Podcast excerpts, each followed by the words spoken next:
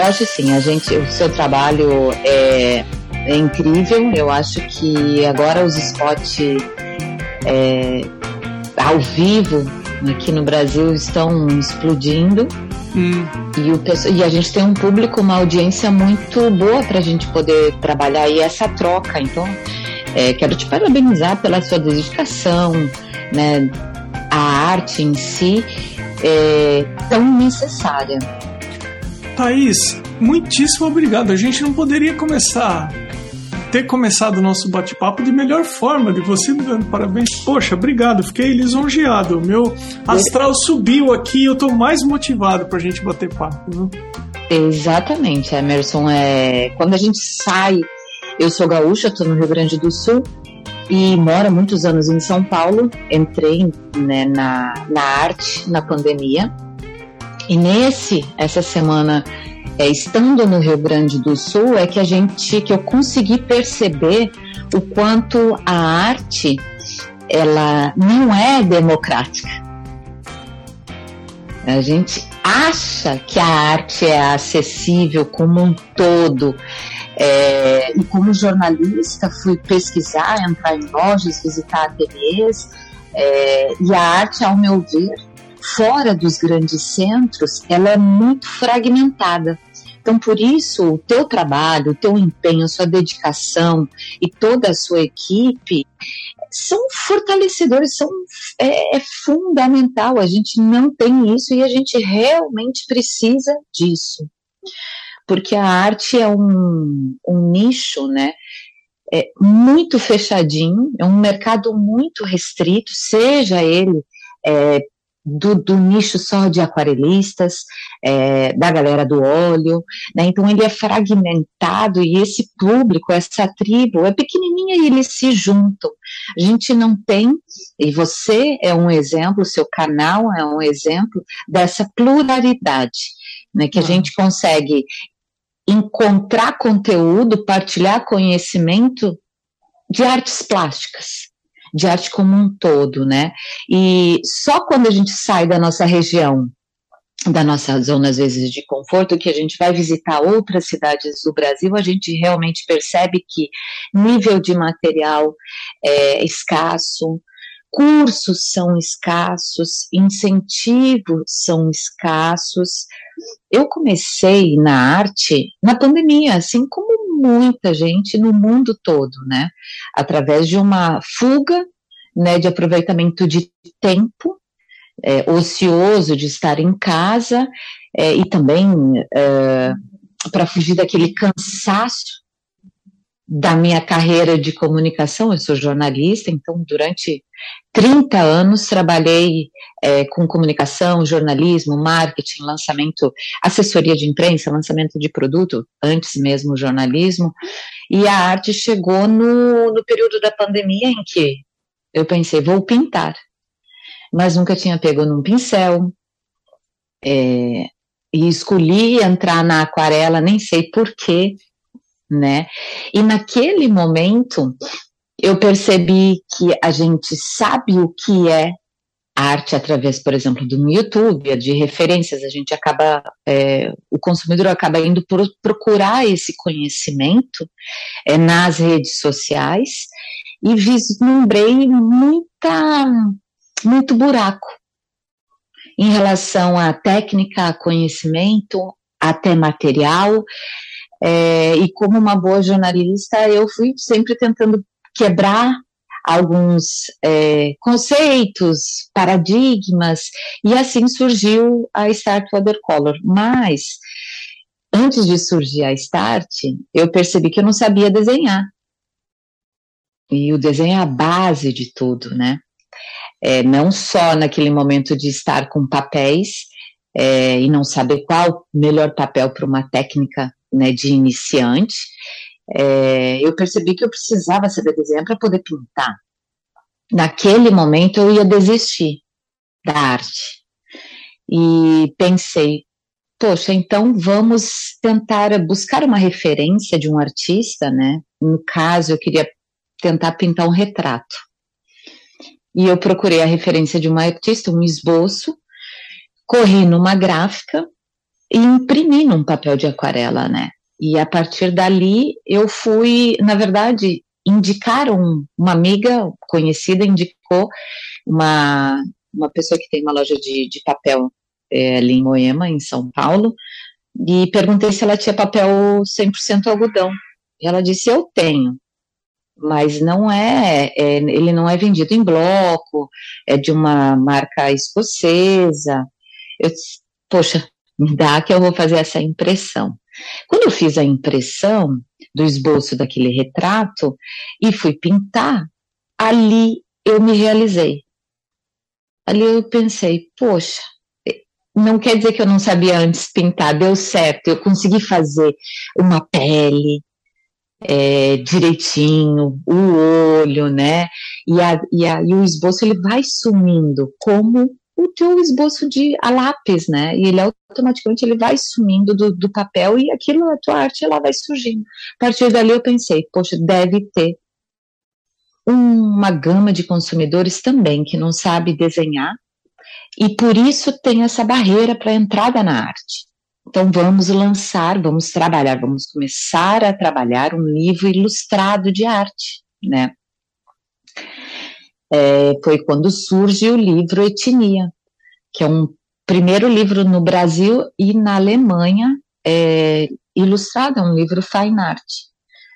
E quando, como jornalista, né, sempre é, é pensando de uma maneira de democratizar, de não fazer só um livro para aquarela, é, indo para canetinha, indo para lápis de cor, unindo, integrando, né? Porque quando a gente entra numa arte, eu não sei de você, né? É, a gente começa por uma técnica, depois vai, vai querendo testar outras técnicas, né? Então a gente tentou idealizar um livro com o primeiro, a primeira base, né, o papel 300 gramas, era o mínimo ali, e fomos contatando, quatro, definimos numa curadoria de arte, quatro artistas, três brasileiras e uma internacional. Então, a, chamamos a Vitória Kagalowska, que é uma aquarelista ucraniana, chamamos Sara Lorenk, que é brasileira, uma artista plástica, trabalha com acrílica. Já passou chamamos aqui no a... podcast a Sara. Olha que legal. É, chamamos a Aline Silic, que é uma muralista que está numa carreira brilhante é, em São Paulo em todo o Brasil, com seus murais e fazendo trabalhos é, murais já direcionados para empresas como Starbucks, é, corporativos, né? E Camila Gondo, que também é uma muralista. Então, cada uma delas, nós fizemos a encomenda de três artes esboçadas. Então, elas têm a, mandaram a referência da pintura delas, elas já, cada uma com a sua técnica, né? A Sara vem com acrílica. E a Sara foi muito, foi uma surpresa muito grande porque ela veio com a técnica dela digital. E quando a gente recebeu aquela imagem que ela pintou digitalmente, né, o Marcos Fajado, que é, é um artista plástico também curador do livro Etnia, ele achou brilhante, porque pelo primeiro momento a gente conseguiu, num simples livro ilustrado, mostrar artistas e trazer o digital também, que é uma grande tendência, né? Então, cada uma dessas artistas é, tem um estilo, uma técnica, trabalha acrílica, trabalha marcador, e a partir dali, o próprio consumidor escolhe se ele vai para o óleo. A gente nem comentou né, no livro que poderia ser utilizado óleo em papel, né? O próprio consumidor que é do óleo já veio e já fez a sua intervenção naquela arte em cima do óleo. É, então foi muito feliz esse começo. Isso foi uh, lançado esse livro em novembro do ano passado. Não temos um ano ainda. E a partir dali começa a minha história e a história da empresa, da Start é, Watercolor, é, por São Paulo, desenvolvendo um trabalho de integração com a arte, trazendo papéis também novos, fazendo uma curadoria. A gente é uma editora, e a gente acaba escolhendo papéis de outros loca locais do Brasil para fazer coleções pequenas, né? Esse livro Etnia veio com uma parceria muito maravilhosa da Mille. Então a gente fez é, esse livro com dois, ele traz duas folhas da Mille. Traz o 100% algodão, o Expression, e o 100% celulose, o Harmony. Então, para quem quer entrar em aquarela, consegue já ter o mesmo esboço e tentar e perceber o que é um papel 100% e um 100% algodão e um celulose. Já é um grandioso avanço.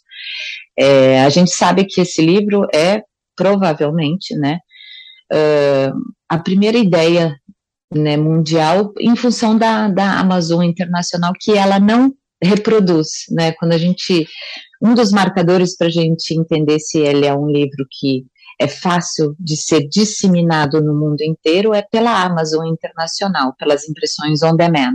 E que não é possível, lamentavelmente, porque imagina na cidade, por exemplo, que eu estou aqui, Santa Maria, é, talvez tenha três gráficas que trabalham com a, com a Amazon, mas eles não têm esses dois papéis. Então, inviabiliza o processo. E é nesse momento que nós, é, eu particularmente, percebo que o quanto ainda é, nós é incipiente, né, o nosso mercado, a nossa formação de arte, nosso preparo é, para arte no Brasil diferente dos Estados Unidos e da Europa, né. E assim foi surgindo, integrando é, todo esse universo, a gente acabou é, aproximando os aquarelistas, mas os, a galera de acrílica vem junto, a galera do marcador vem junto e a Start hoje, felizmente, é, a gente acaba sendo um hub de, de artistas e partilhando assim como você é, conhecimento que é, está e estava, né? Não, na verdade está sempre dentro de uma escola ou dentro de uma aula com um professor, né? É, o bonito de se trabalhar com a arte são essas conexões e esse interesse e essa, essa sede pelo conhecimento que a gente percebe no público brasileiro, mesmo um, um público ainda muito incipiente, muito jovem, né? É, a gente, grande parte do nosso público é um público de 45 anos para cima, porém nós temos é, já 50% desse público é de 35 para baixo. São, a gente brinca que são, são os starters, uhum. que estão ali é, é, querendo entrar e se descobrir na arte. E eu queria comentar uma grande e tudo, uma grande sacada que surgiu no, num feriado de Corpus Christi, eu não tinha com quem pintar.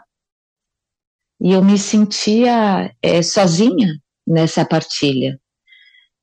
E resolvi fazer um, um, breve texto, né, e convidar pela primeira vez o, os clientes da, da, os consumidores da loja e quem conversava com a gente no Instagram, por DM, né, por mensagem.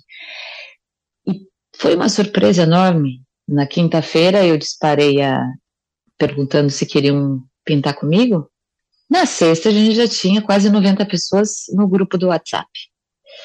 E essa é o maior eh, ensinamento, a maior joia que a gente tem hoje, é um clube de pintura, que trocamos informações, que nos reunimos duas vezes por semana no Zoom, cada um pintando, trabalhando, às vezes está trabalhando e não tem com quem conversar, vai ouvindo é, histórias do dia a dia, é, experiências, é, e nesse, é, nesses encontros, só o fato de você ter um canal que recebe as, essas pessoas, a gente percebeu que o propósito é muito muito maior do que você desenvolver um produto, do que você vender um produto. Você está com uma. A gente tem uma comunidade, assim como o podcast e o canal seu, uma comunidade de pessoas que estão engajadas contigo pela arte, conosco pela arte, principalmente pela companhia e pelo fortalecimento dessas relações em relação à arte e o que ela é, nos proporciona e nos melhora como ser humano, as relações que um, te, a empresa tem um ano e meio. Eu venho do mercado corporativo anos e quando eu entro para o mercado da arte, é, eu, eu, eu percebo uma ruptura de personalidade, de qualidade de comportamento, de pessoas mais evoluídas, mais sensíveis é, do que o nosso, o meu comum de vida até então. Aos 42 anos eu tive a graça de entrar é, para a arte, lamentavelmente tarde. Ah, olha, Thaís, eu vou aproveitar então, é, para quem quiser conhecer um pouco mais, Start Watercolor, é arroba start, não é star, é start watercolor, e é, esse é o arroba. Sempre que a pessoa indica um artista para o podcast, ela pode fazer uma pergunta, deixar uma pergunta, quem indicou você para o podcast foi a Amanda Novas. A Amanda Novas é uma querida, ela é aluna do Arte Academia, ela é apoiadora desse podcast faz muito tempo. E a pessoa vai até a bio e ela indica a arroba do artista, a própria arroba, e deixa lá uma pergunta.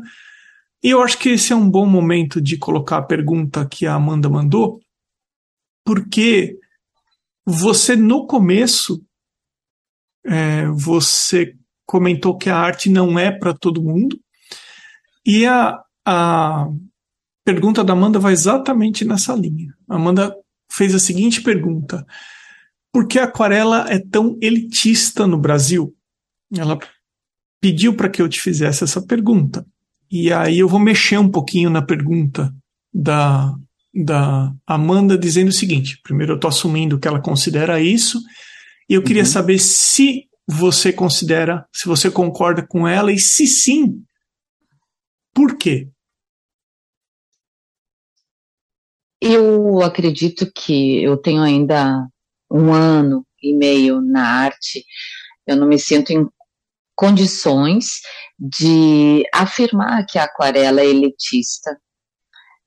É, mas a gente, se a gente for pensar pelo lado de custo de material, é claro, né?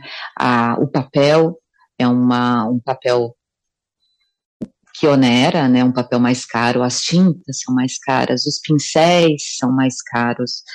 É, talvez por isso a gente vá segregando né, esse público. De fato, sem, uh, sem sombra de dúvida, quando a gente, é, quando a gente vai conversar com é, marcas, é, levar os nossos experiences né, de pintura para dentro desses locais, eles já, já, já percebem que o nosso público é um público AAA. Né? Então, e essas experiências, esses nossos encontros de pintura que a gente tem é, testado né, no mercado de São Paulo, que mixam gastronomia, uma experiência gastronômica, por exemplo, um vinho, com a pintura, né, pintar com o vinho, ou é, é, a, a, moda, a integração da moda com esquetes, com pintura. Esse, é, quando a gente está no mercado corporativo, buscando esses locais, né, e automaticamente a gente já escuta o seu público é o nosso público, o nosso público A.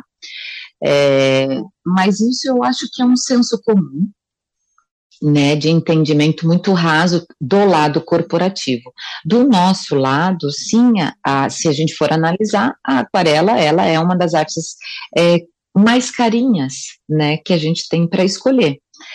É, mas eu não sei, hoje já com a experiência do clube, e estudo, uma das minhas maiores paixões é comportamento humano, E também, de fato, comportamento humano, a gente pode separar, né, rasamente eu separo, né, a massa do alto luxo, e aí estamos no alto luxo, por uma questão comportamental, de escolhas.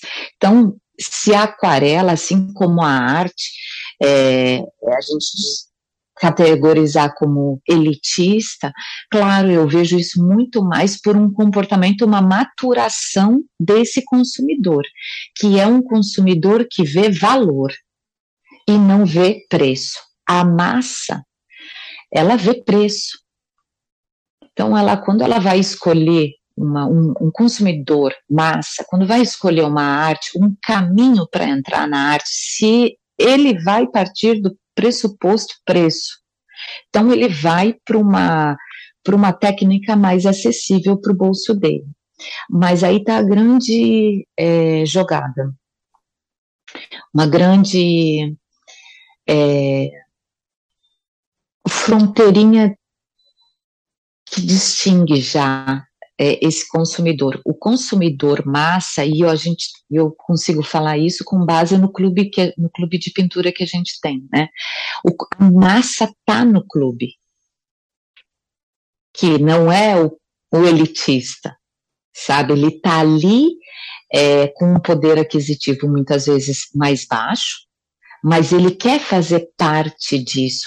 Então é primeiro um primeiro um primeiro degrau é receber toda todo esse consumidor que vamos dizer não é, é não tem um poder aquisitivo tão é, poderoso para fazer grandiosos cursos, né, com, com valores altos, ele entra como massa, mas já já ele migra, ele entende o valor das coisas e que muitas vezes é, a gente não é o valor do elitismo de um grandioso papel de uma marca né, muito é, cara ou conceitualmente como o melhor papel. A gente vai quebrando todos esses paradigmas.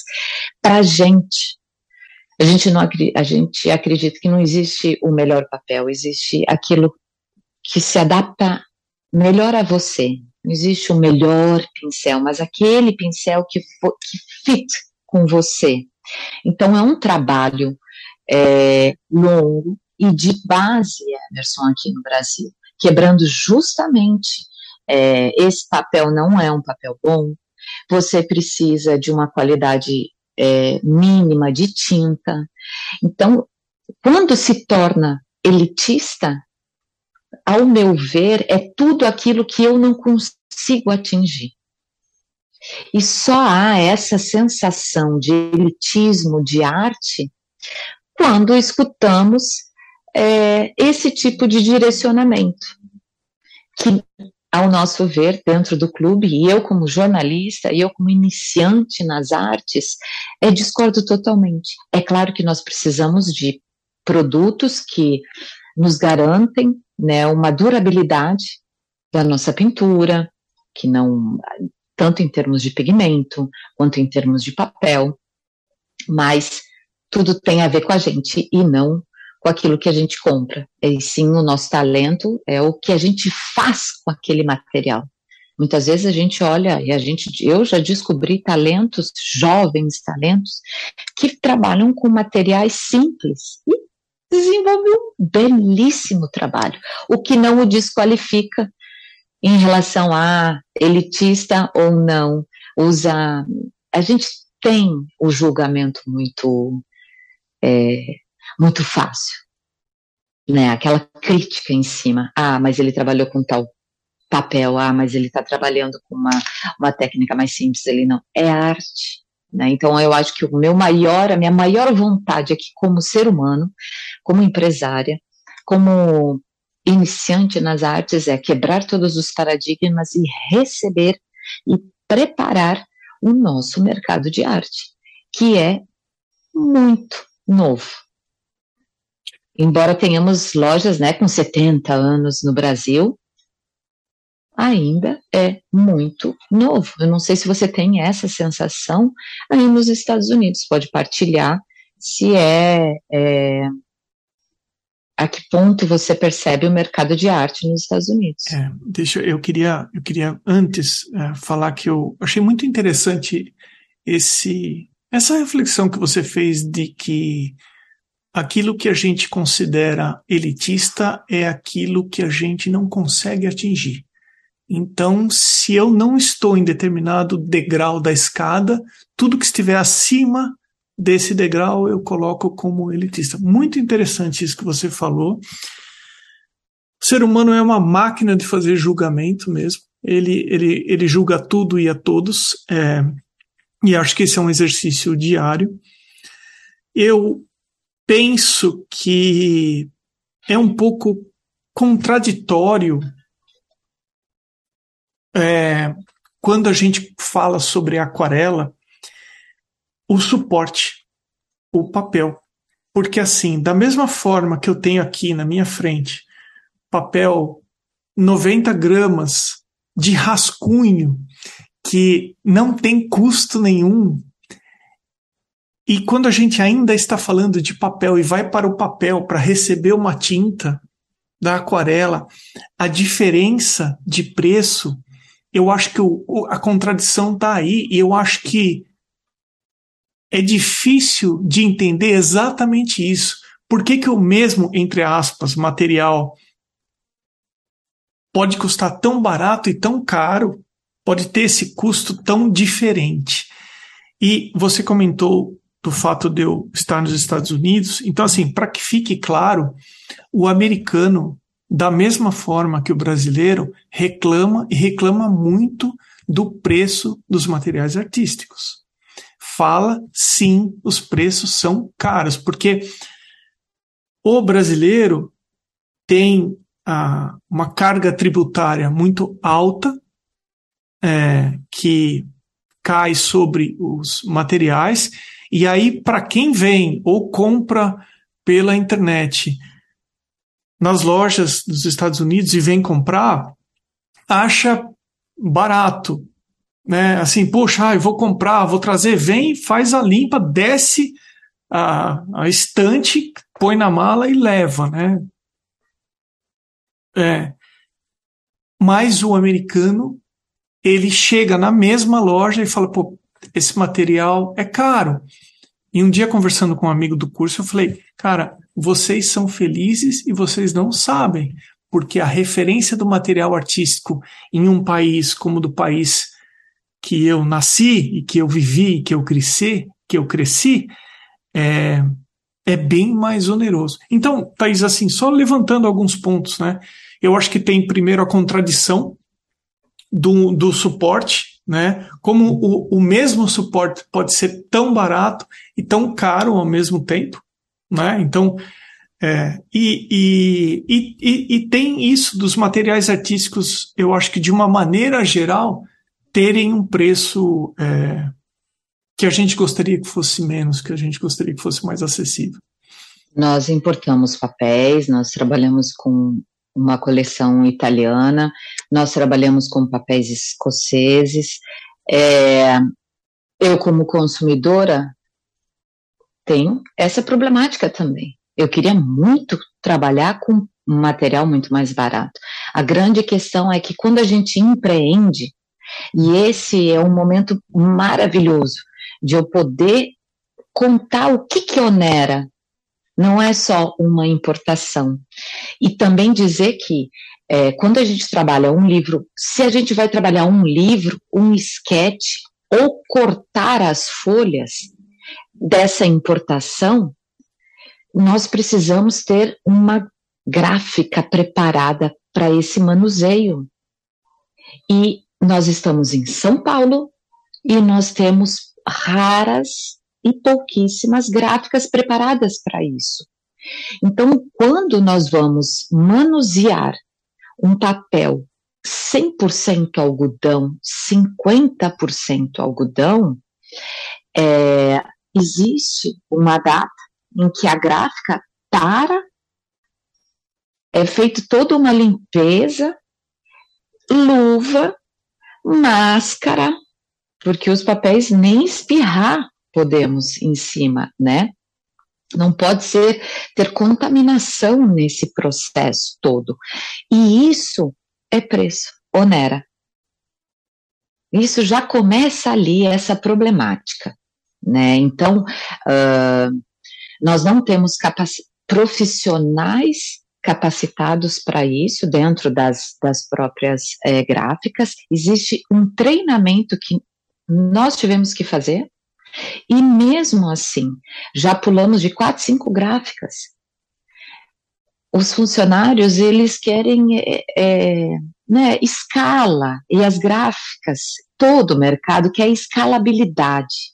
Eles não querem atender uma empresa on demand, uhum. que vai lá cortar é, 5 mil folhas é muito difícil. Então, empreender no mercado de arte, seja ele é, é, com um suporte e, e recriando, sendo é, uma, uma empresa que inova em cima desse suporte, não é simples.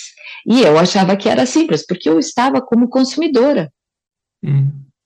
E nesses momentos a gente vai percebendo que é, no desenvolvimento de produtos inteligentes, é, libertadores, é, nós também não temos uma gráfica preparada para atender. Ou a gente é, desenvolve internamente, onera, e isso tudo vai para o consumidor, o preço para o consumidor. Um grandioso exemplo é, os blocos conhecidos é, mundialmente, a gente vê eles blocados em blocos, né, com um plástico. Isso é metade do custo um papel e, outro, e a outra metade é um custo de gráfica.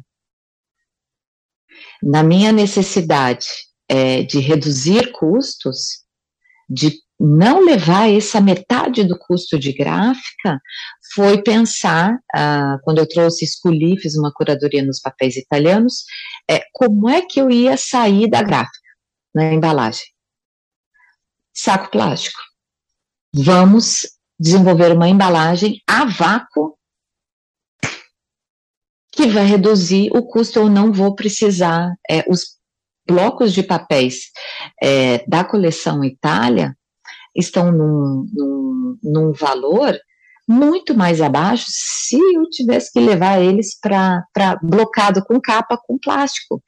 50% a 60% mais barato do que fosse é, blocar normalmente, como a, o, o, mercado internacional mundial trabalha, né?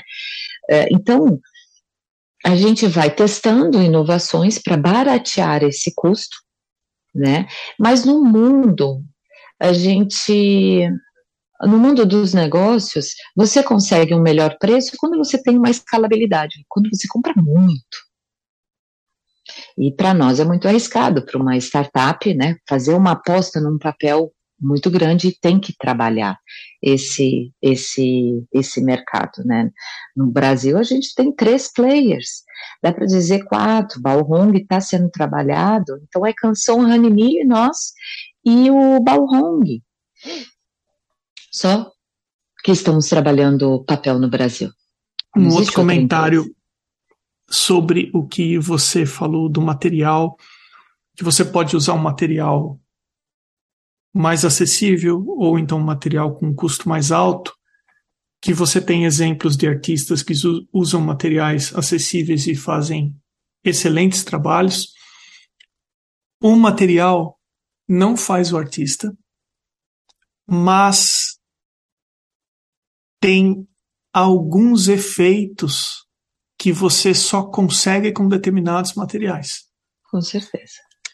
Com você certeza. não pode esperar ter determinado efeito usando o carvão se você está esperando é, um efeito que você consegue. Vou dar um exemplo, será com grafite, entendeu?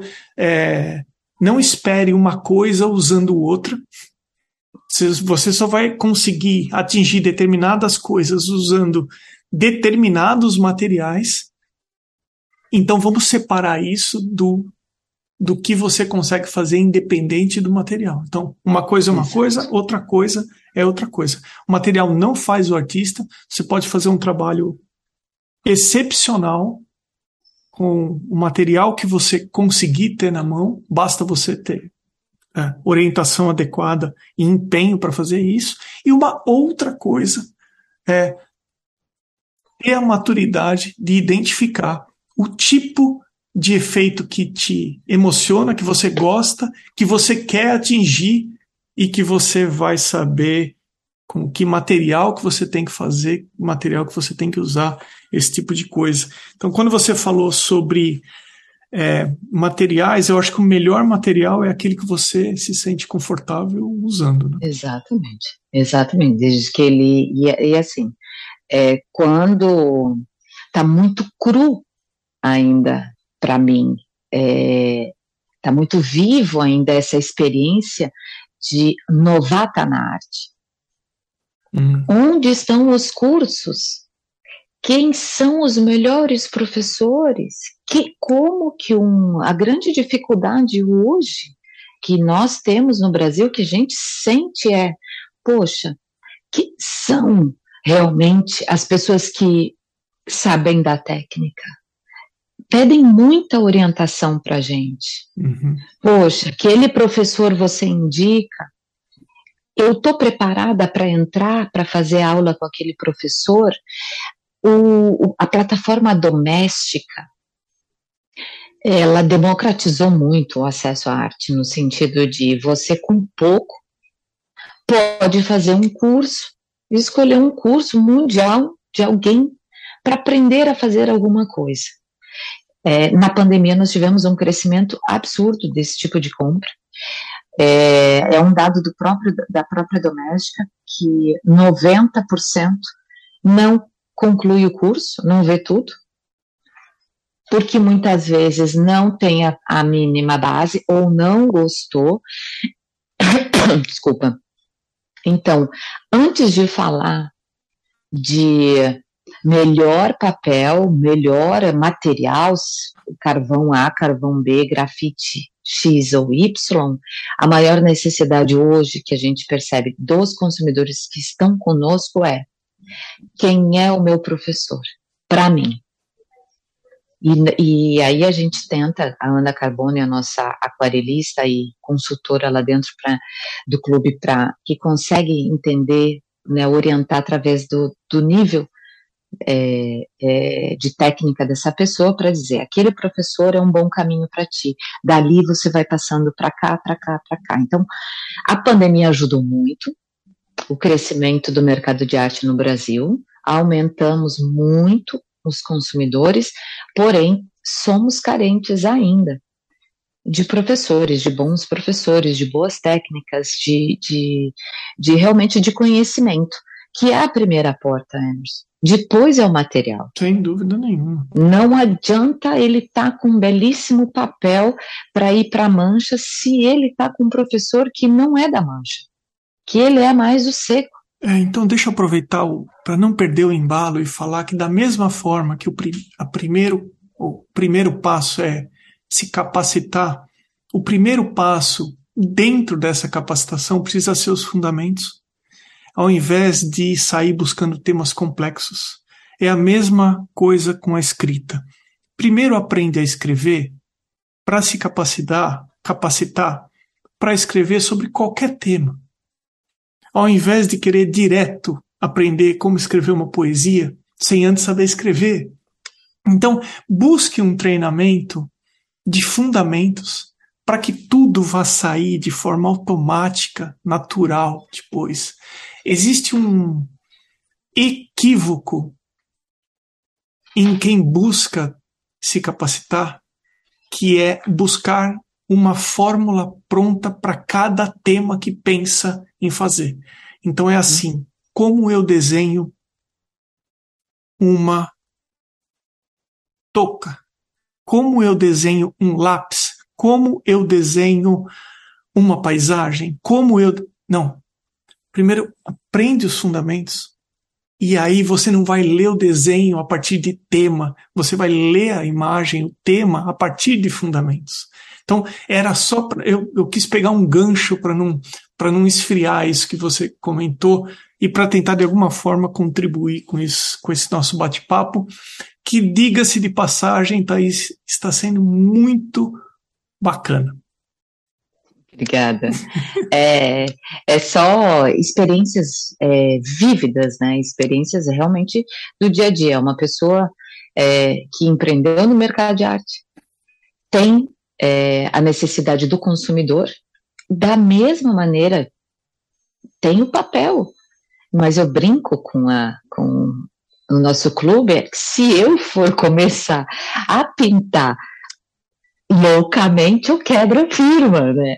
Eu vou errando, vou errando, vou errando, porque para mim também é caro. Não quer dizer que eu estou nesse no lado de cá e, e, e, e o suporte é bem mais barato. Não, de jeito algum, de, de forma alguma. Nós é, é, precisamos de margens pequenas ou grandes para fazer essa controladoria, e esse processo técnico e de conhecimento Sabe o que, que a gente chama? Hoje a gente tem um encontro no Zoom, na quinta-feira, que vai ser justamente isso. A maioria de nós somos autodidatas. Uhum. Então a gente vai procurando essas fórmulas para fazer uma, um círculo, uma maçã. Então segue aquela fórmula. Só que chega no momento de um processo, após um ano e meio, dois, que você fica com lacunas desse aprendizado, porque você não teve a base técnica. Hoje é o maior cenário de 150 pessoas que estão uh, no clube. Uhum. Pessoas cheias de lacuna. Por quê? Eu entendo. Porque já teve a primeira experiência com algum professor que não formou corretamente. Uhum. De repente foi para a segunda e também, a partir dali, ele se fortaleceu como autodidata. E essa é a grande. É, você foi elogiadíssimo. É, Para mim é o primeiro momento que eu estou conhecendo, estou conhecendo o teu trabalho, conhecendo o canal. É, a Amanda elogiou que você foi o melhor professor. Olha só, obrigado para Amanda. Quero eu entrar, quero eu ser sua aluna, é, para fazer toda aquela é, volta, sabe? Volta para trás, Sim. volta e vamos corrigindo tudo o que precisa pela ansiedade, né? Você sabe que eu não, não vejo nada como algo negativo, eu sempre ó, tenho uma visão muito positiva.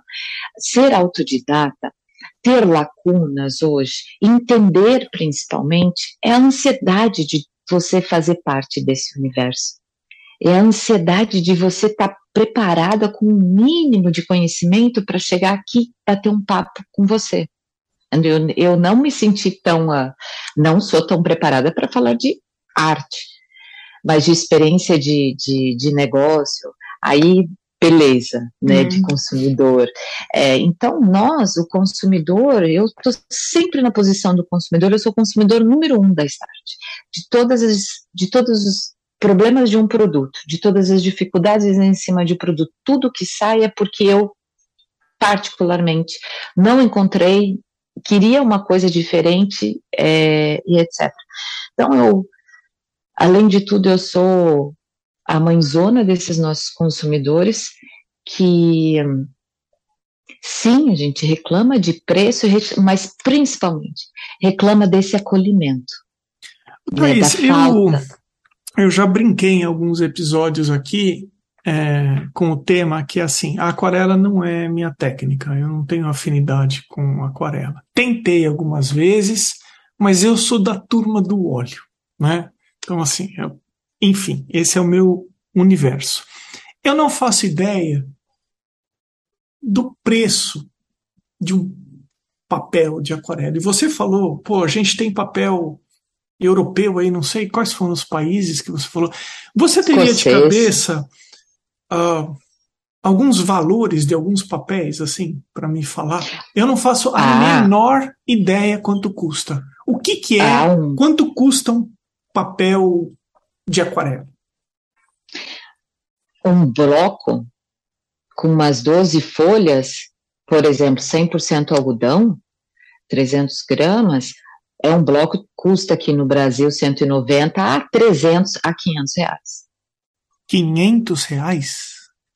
Ah.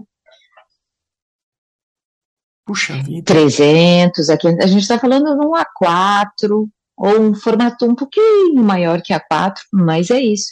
Eu brinco que é, é uma duas taças de vinho é uma uma, uma, uma pet de cerveja por folha. Que você, e isso, isso impacta muito no inconsciente Sim. de quem está na aquarela. Eu imagino. Puxa, eu tô aqui com 19 reais é uma folha. 15 reais uma folha. Se eu errar, eu tô rasgando dinheiro. E aí, é, a gente. É, aconteceu isso comigo e acontece com todo mundo. Ali ele vê que ele ele está perdendo dinheiro, ele não consegue, ele está é, gastando dinheiro em cima de algo que ele não está se satisfazendo. Aí ele tende a abandonar ou ele troca por um papel é, de celulose é, para tentar fazer às vezes uma mancha e não consegue. É, e nós embatemos num, num perfil desse consumidor que é nosso, que está do lado, a frase pri, principal: estou me dando de presente. Hum. Então, a gente bate muito isso, eu pessoalmente. Não, eu mereço. Eu posso errar. Eu mereço esse momento. Esquece quanto custa isso né? Vai, investe em você. Então é um trabalho que é, a técnica a aquarela é fantástica porque ela lida com depende do teu tempo. Qual é o teu tempo que você quer dedicar?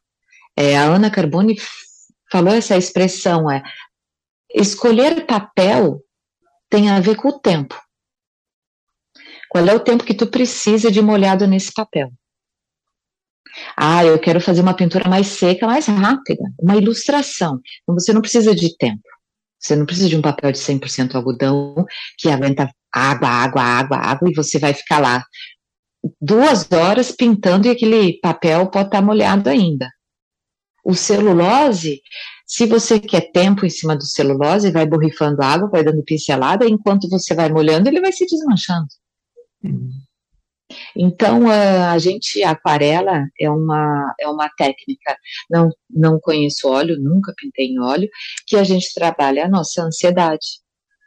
É, o, tudo que a gente não pode controlar porque trabalha com água. O que está feito, está feito.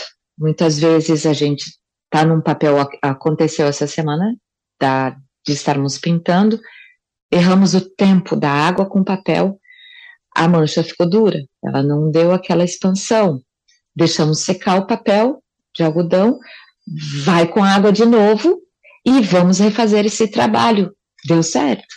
Hum. Que é a sensação, é, num, num, workshop que a gente fez na Casa do Artista, com óleo, que uma das, é, das nossas consumidoras, amiga, falou. Estava sentada diante do cavalete e, e disse comentando comigo. Aqui errou, pode voltar e tá tudo bem, pode passar por cima. Então o erro é algo angustiante, né? Para quem está em aquarela. Que muitas vezes o papel não dá aquele lifting, você não consegue apagar se perdeu aquele tempo, perdeu né, o trabalho. Não dá para você refazer como uma aquarela, até a guache, né? Troca de cor, vai, vai em cima. É, de modo geral, essa partilha, ela tem muito mais a ver conosco do que com a arte. Uhum. E essa, para mim, é a maior, é o maior bacana dessa estrada. Quando a gente entende o nosso autoconhecimento, quando a gente olha para a gente e quando a gente olha para o outro com um amor e com um sentimento é, enorme é, de agradecimento para essa partilha né? Eu, você é, é exemplo disso. E o quanto que a gente perde um tempo, né? Para debater a arte, para trocar essa experiência que termine esse período e diz, perda de tempo? Não foi uma perda de uhum. tempo. Então, é, eu gosto de, de sempre falei essa perda de tempo porque nós estamos acostumados a tudo a isso eu vou perder tempo, isso eu vou e a arte é o contrário. Você esquece, né, o tempo e faz com que a gente transcenda o nosso próprio, a nossa própria essência, nosso próprio modo de se auto é, analisar e nos colocarmos em situações de merecimento.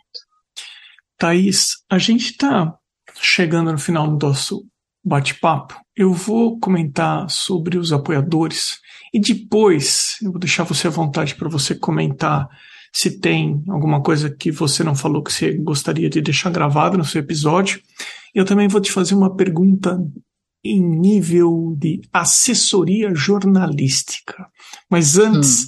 eu eu tenho uma lista de pessoas que valorizam a arte na forma de apoio a esse podcast. Eu faço questão de falar o perfil dessas pessoas em todos os episódios. Eles foram até o arteacademia.com.br na página podcast ou então apoiaram através do site Apoia-se, apoia.se barra arteacademia é, com arroba na frente. Underline a underline Potter, arte e gravura, as cores de Anelisa, a queridíssima Amanda Underline Novaz Underline Arts, que foi quem indicou você. Mais uma vez, obrigado para Amanda. Beatriz Lima Artes, Cacilda Vitória, Sibeli Monteiro.arte, Cristiane Docus, Duarte Underline Vaz Underline, Elaine Underline Art Underline Drawings, Desenho.designio, Flávio Spur Atelier, Elocouto Arte, Ilustrates Desenho e Criação, Inmigar Underline Desenho, Ivana Pellegrini Atelier, Giane Moro Atelier, Giane com dois N's, Márcia underline em underline art, maridelmonte.art, Freitas, Maia underline paintings, Mônica underline mm underline art, msouto.art, Osvaldo underline Soares underline art, Sérgio underline Fuentes underline ilustra, Vancasberg e o Vinícius Mendes Arte. Eu agradeço também aos apoiadores anônimos. País minha cara, tem alguma coisa? Antes, Oi. Eu tenho. Como é que é, se faz? O que é um apoiador? Um apoiador. Como é que a gente pode apoiar, apoiar você? E para quem é novo, eu sei que é, o pessoal do nosso clube é, da Start está acompanhando a gente e eles também gostariam de saber como é que o que, que é apoiar, né? Como é que a gente pode apoiar tanto a empresa quanto nós pessoalmente podemos apoiar o teu canal? Tem o que, que a gente precisa fazer? Duas formas de apoio a esse podcast. 10 reais por mês ou 30 reais por mês. Quem apoia com 30 reais por mês, eu comento o perfil da pessoa aqui e os apoiadores anônimos são os que apoiam com 10 reais por mês. É só ir no arteacademia.com.br, página podcast, ou então no site apoia-se, apoia.se barra arteacademia. Lá tem as duas formas de apoiar o podcast. Eu venho colocando um episódio semanal ininterruptamente desde julho de 2019 é, já estou chegando próximo do episódio número 200, já conversei com muita gente, já aprendi muito nessas conversas. É, e eu sempre sou muito grato a todo mundo que é, apoia esse podcast e eu sei que eles apoiam é, não é para ter o principal motivo não é para que o, o, o, arroba deles seja divulgado durante os episódios. Eu tenho certeza disso. Eles apoiam porque eles querem que isso continue acontecendo. Tanto que teve um momento no passado que eu quase joguei a toalha, porque é difícil você manter semanalmente algo. E eu tive um retorno assim que eu jamais pensei que eu teria, sabe? Mas enfim, uh, obrigado por levantar esse esse assunto. Conte com a Stark Watercolor, que vai se tornar uma, um Eu apoiador. Agradeço. E a gente precisa realmente disso. Não estamos juntos, conectados é, pelo material. Estamos conectados pelo propósito, pelo Exato. que a gente deixa, né, no que a gente partilha.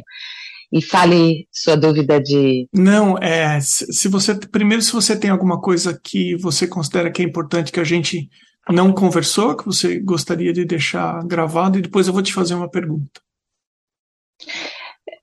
Eu só agradeço essa oportunidade. É, há muita coisa, gente, há muito de partilhar, de, de, de, de conhecer. Essa oportunidade é, foi muito mais de passar, para passar essa experiência como consumidor, das dificuldades é, do, do, e de um mapa do cenário brasileiro, né, do que, que a gente precisa fazer como fontes de informação, e isso é, é, se reflete em você também, o quanto nós todos os apoiadores, eu conheço vários dos teus apoiadores, é, todos formamos uma rede é, que está maturando o mercado de arte. Por isso é fundamental cada um, cada postagem, cada conteúdo estar é, é, fazendo esse trabalho, ou transformando isso como um trabalho né, remunerado ou como uma paixão, de qualquer forma, todos as, todos, todas essas pessoas, essas conexões são fundamentais. Precisamos de todos. E eu, como empresa, tento, na medida do no, do, do, da nossa realidade, incentivar e apoiá-los todos. E parabéns. Conte Obrigado. Eu que agradeço você do tempo. Tempo é o que a gente tem de mais precioso na nossa vida e as pessoas separam um tempo para atender o podcast. Eu sou grato. É, o, mais uma vez, é, @startwatercolor. É, para quem quiser conhecer um pouco mais sobre a Start. E aí, Thaís, eu pensei em pensei em fazer o seguinte: ah, quando terminar a entrevista, eu vou perguntar para a Thaís em off uma coisa, mas eu resolvi perguntar em on para fazer um reconhecimento à Ana Bondioli, que me ajuda no podcast, que é o seguinte. Lá no comecinho do nosso bate-papo, você falou assim, Olha, Emerson, então parabéns para você e para toda a sua equipe. Eu não tenho equipe. Eu não tenho nenhuma equipe. É, até o episódio, sei lá, 150, 160, 140, eu sempre fiz tudo sozinho. Até que a Ana Bondioli, ela naturalmente sempre me indicava muitos artistas. E nesse período que eu considerei parar o podcast, eu falei, puxa, eu preciso de alguém para me ajudar, porque é muita coisa para fazer. Sozinho é muita coisa, é, assim, é, é impensável, né, de você fazer uma coisa com tanta frequência. E aí a Ana Bondioli começou a me ajudar. E eu não tenho formação em jornalismo e a Ana também não. E nós temos o nosso processozinho, né? Então, as pessoas indicam as pessoas, os artistas no podcast, eu dou uma olhada no perfil, a Ana também me ajuda, passo para ela uma lista, ela faz um contato, faz um convite, a gente manda as perguntas antes até para a pessoa se sentir mais confortável durante a entrevista. E depois, enfim, abrimos, eu te mando o link, abrimos no Zoom, gravamos e eu edito tudo, enfim. Mas você sabe desse processo profissionalmente. Tem alguma coisa nisso que a gente faz que é errado ou que você acha que a gente poderia fazer diferente ou melhorar nisso? Foi quando eu recebi as, a, a, o contato da Ana, um profissionalismo enorme. É, quando eu recebi as perguntas, eu achei uma evolução incrível. Por isso que eu acredito, eu, eu, logo eu pensei, poxa, deve ter alguém, algum jornalista aí, porque esse é um processo do jornalismo. O processo de entrevista, é, ele parte, é, o processo do podcast é um processo jornalístico, de profissional mesmo, jornalístico mesmo. Então, está redondinho. Então, é, quando o podcast envia as perguntas, é uma gentileza e é um profissionalismo ao mesmo tempo. Há muitos é, é, que na correria não mandam as perguntas e o próprio entrevistado solicita, poxa, me dá um norte, porque do lado da, da, de quem, do entrevistado, ele não está acostumado, não está habituado a falar. Então, para se sentir realmente um pouco mais seguro. Então, muitas vezes, é, essas perguntas não vêm. Então, vocês estão de parabéns. É exatamente isso.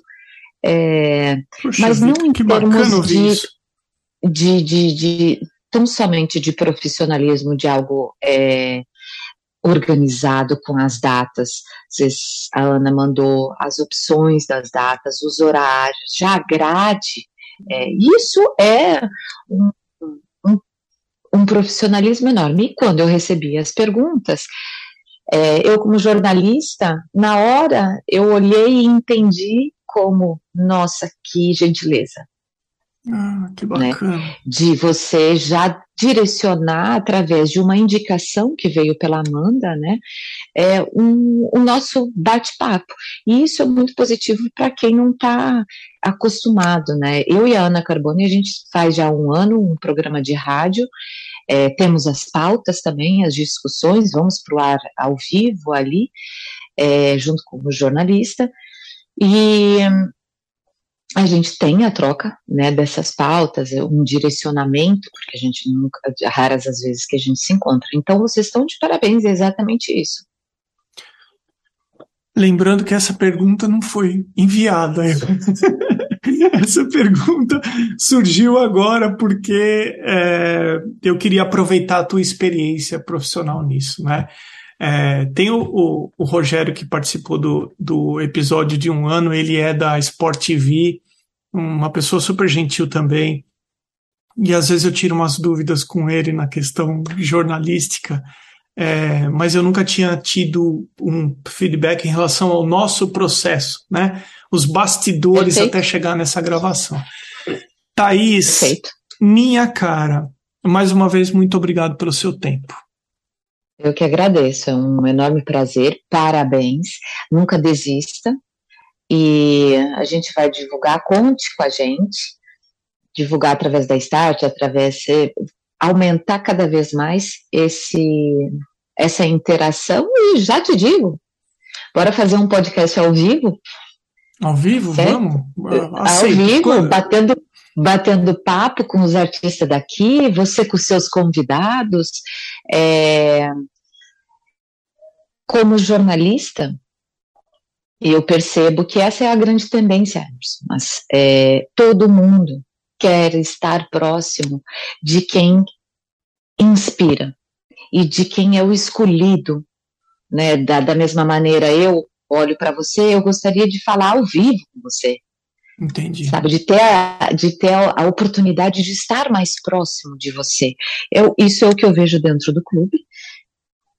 Desculpa. Então, uh, fica aí. A gente já tem inúmeros convites e pedidos é, de bate-papo de podcast ao vivo, com interação, convidados. Mas é claro, né? É, desenvolver esse podcast, você e a Ana, é um trabalho enorme hum, pode pro telespectador, né, o espectador não entender isso, mas é uma dedicação enorme. É, é para conseguir colocar um produto bem feito, bem organizado, é, com é, um calendário. Né? Então, eu acho que um desafio para nós todos em 2023 é jogar esse spot é, no ar ao vivo, grava um take, grava o outro e principalmente o tempo é tão precioso e as pessoas quando é bom eles não ninguém perde o tempo não, precisa ver mais nada gravado. A gente se valoriza naquele tempo e tira né do costume de, do, do consumidor de receber tudo gravado. Certo? É que nem escola ir para uma faculdade. Se você não for na sua aula você perdeu a aula. Uhum durante a pandemia a gente ficou um pouco acostumado com tudo que é gravado. Vou ver amanhã, né? Então há uma nova tendência em voltar ao imediatismo, viu? Viu?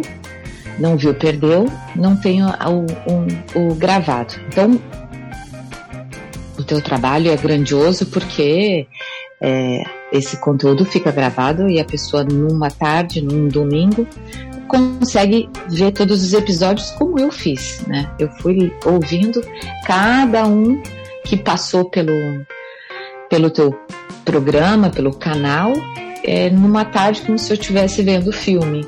Né? Essa é uma, é uma, uma é o belo daquilo que fica gravado, né? Que a gente não perde. Mas vamos pensar num spot ao vivo, num, que seja meia hora, um bate-papo descontraído, sem ficar gravado nem nada. Alô, Conexão Mundo. Legal, Thaís. Valeu. Obrigado, tá. viu? Obrigada, Emerson. Parabéns, viu?